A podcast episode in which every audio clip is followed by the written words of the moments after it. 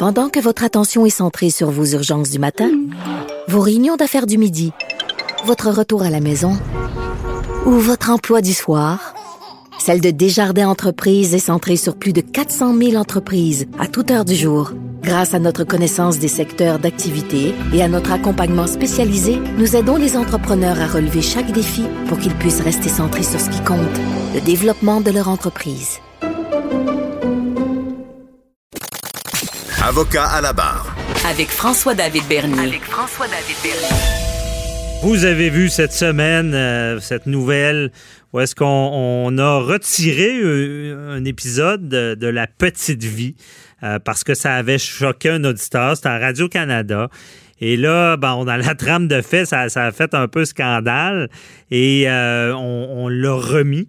Et là, on apprend que il y a, il Radio-Canada, ben pas Radio-Canada, qu'il y a le Parti québécois euh, qui veut une loi pour encadrer la censure à Radio-Canada ou même euh, encadrer un peu les arts. Je pense que la ligne, on ne sait pas vraiment euh, où est-ce qu'elle est. Euh, la, on, on, voudrait la libre circulation des œuvres chez les diffuseurs publics euh, dans une foulée euh, qui, qui, qui, a été, dans le fond, ce qui a initié tout ça, c'est le retrait d'un épisode. Et on en par, parle avec Sébastien Ouellette, humoriste euh, bien connu, qui n'a pas peur de choquer, qui est avec nous. Bonjour.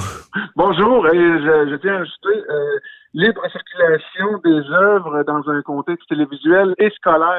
Et scolaire. Euh, qui, euh, on, a, on, a, vu la crise qu'il y a eu en, en, en, Ontario avec le professeur qui s'est fait suspendre. Oui.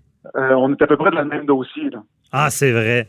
Et euh, bon, OK. Eh ben, Sébastien, peux-tu ra rappeler un peu à nos auditeurs, qu'est-ce qui s'est passé avec l'épisode de La Petite Vie? En fait, suite à, la, suite à une plainte du public, et c'est ça, c'est que c'est une personne, et là on dit c'est le public, alors je pense qu'il va falloir définir maintenant c'est quoi le public. Mm -hmm. Suite à une plainte, Radio-Canada avait pris la liberté de retirer un épisode, là ça a fait un scandale, un épisode où Norman Bratoué euh, jouait le chum de Caro, un professeur euh, ougandais très caricatural, euh, et de peur de choquer ou, ou sur un sujet sensible. Il avait pris la liberté de le refuser. Là, tout le monde s'est inquiété.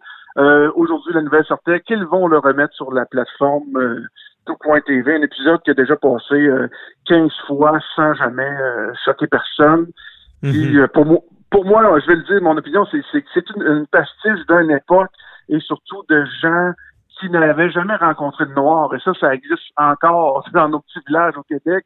C'est des gens mal à l'aise qui savent pas comment agir, comment parler, parce qu'ils n'ont jamais rencontré de personnes d'origine ethnique. Alors, c'est une super belle pastiche de la société. Mmh. Je crois que ça doit être vu comme ça. OK. Dans le fond, c'est le malaise.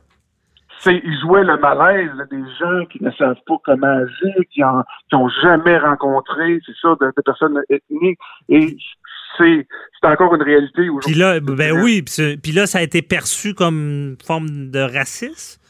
Ça pourrait être offensant en fonction des propos, mais c'est clairement des gens qui ne savent pas comment s'exprimer parce que c'est leur premier contact et c'est c'est grossi, c'est énorme, c'est grossi, mais mais oui, ça pourrait être offensant pour certains, mais si on tombe là-dedans, j'ai fait quelques recherches, euh, là, on se met à enlever euh, deux, trois chansons de la traverse. Après ça, on se met à enlever quelques sketchs d'RBO, un film québécois dont le titre c'est le mot qui commence en N. Ouais. Euh, puis un, un, œuvre de Yvon Deschamps qui euh, parle euh, le mot N avec le mot black qui suit, qui est pour moi un des numéros du mot qui a contribué à faire avancer les pensées et à faire ben oui, les gens. Je l'ai écouté on, ce numéro-là, puis c'est quelqu'un qui prend ça au premier degré, évidemment, et déchire sa chemise. Mais le deuxième degré est excellent pour dénoncer quelque chose pour dénoncer, si tu prends le temps de, prendre le temps d'écouter le message, le message, c'est sont pareils comme nous. C'est ça le message qui passait là plusieurs années. Puis ce numéro-là doit être à l'étude, doit on doit pouvoir en discuter, on doit pouvoir en parler parce que c'est un numéro qui est extrêmement bien construit selon moi. Alors, quand, un, quand un diffuseur euh, quand un diffuseur comme ça prend la liberté d'enlever sans même en parler à l'auteur, puis euh, mais c'est toutes des choses, Sébastien, à l'époque, ça n'a pas choqué personne, ce que je comprends. C'est là que ça choque. Là. Euh, d'où ma question là, de ta voix venir. On a sûrement déjà parlé dans d'autres chroniques. On, on, empire ou on s'améliore sur toute la liberté d'expression? Ah, c'est sûr qu'on perd du terrain. On perd du terrain, puis là, euh, tu vois, c'est le, mot en haine et tout ce qui a trait euh, au, sujet de la petite vie qui est présentement à la mort, mais si après ça, on s'en va sur l'homosexualité, plein de choses, le transgenre, écoute, on, on, pourrait couper couper des œuvres. Alors euh, oui, on perd euh, on perd beaucoup de terrain de liberté d'expression parce que les gens euh, les gens s'offrent et avant même de avant même parce que c'est rendu trop compliqué de débattre, on retire, on retire, on retire. Alors oui, c'est là qu'on perd beaucoup de terrain au niveau de la liberté d'expression. Mhm. Parce que, bon, ben, cette loi-là, peut-être qu'on est rendu là, parce qu'il y a Martin Matt euh, dans une, entrevue à Cube avec un collègue qui disait, bon, ben, euh, les, les, les, ceux qui créent vont avoir, ont de plus en plus peur de, de, de ça. De, ça vient restreindre les, artistes, les humoristes euh, à, avoir une sorte de liberté artistique. Ben, en fait, c'est sûr que là, oui, il y a des artistes qui vont dire, moi, je suis intègre, je fais mon œuvre comme moi je la pense, les gens aiment ça, ils aiment ça, mais moi, je suis sûr qu'ils font des, des œuvres, je suis pas des, des œuvres, mais ce que je fais, je veux que ce soit vu, je veux que ce soit entendu. Alors, si on tombe dans un mode, euh, ça passera jamais, il n'y a jamais personne qui va diffuser ça. Euh, oui, on vient de censurer beaucoup de, créateurs parce qu'à chaque fois qu'on entend une histoire comme ça, ben on voit tout ce qu'on peut plus se permettre. Puis il y a, un danger que, que des futures créations ne se rendent pas quand ils peuvent être nécessaires à dénoncer, à conscientiser, et c'est là que c'est dommage. Oui, parce que toi, j'ai vu tes, ben, tes, tes, numéros, puis tu n'as pas peur d'aller quand même loin des fois, mais euh, entre moi puis toi puis nos auditeurs, As-tu une crainte? Parce que tout à l'heure, tu, dis, on, dit le mot qui commence par N, on a, peur de le dire en, en ondes. Euh, tu, dois quand même avoir une crainte quand tu parles de, de, personnes de couleur, de, religion. Euh, tu, dois te freiner, là.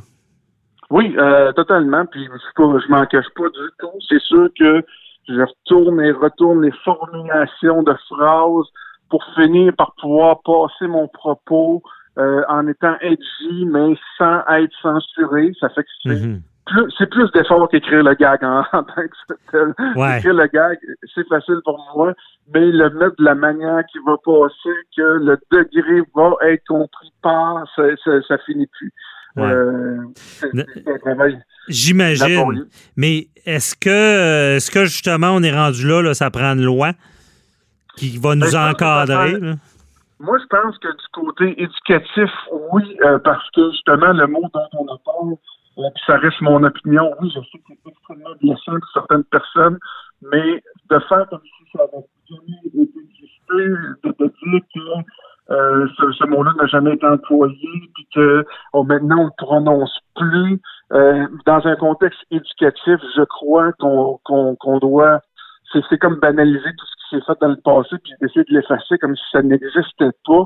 Euh, ça, c'est sûr que je, je serais pour qu'il y ait une loi pour encadrer ça. Pour ce qui est des œuvres, à partir du moment où, une œuvre est, je sais pas, est diffamatoire, euh, porte à la haine, il y, a, quand même des règlements contre ça qui empêchent de faire quelque chose qui est totalement gratuit ou diffamatoire. Mais si c'est une satire, une pastiche qui est bien faite, ça prendrait une loi pour protéger les créateurs. Puis moi, je pense à euh, une émission qui est très crue, très ancrée dans la réalité. Il y a Télé-Québec qui m'entend dessus.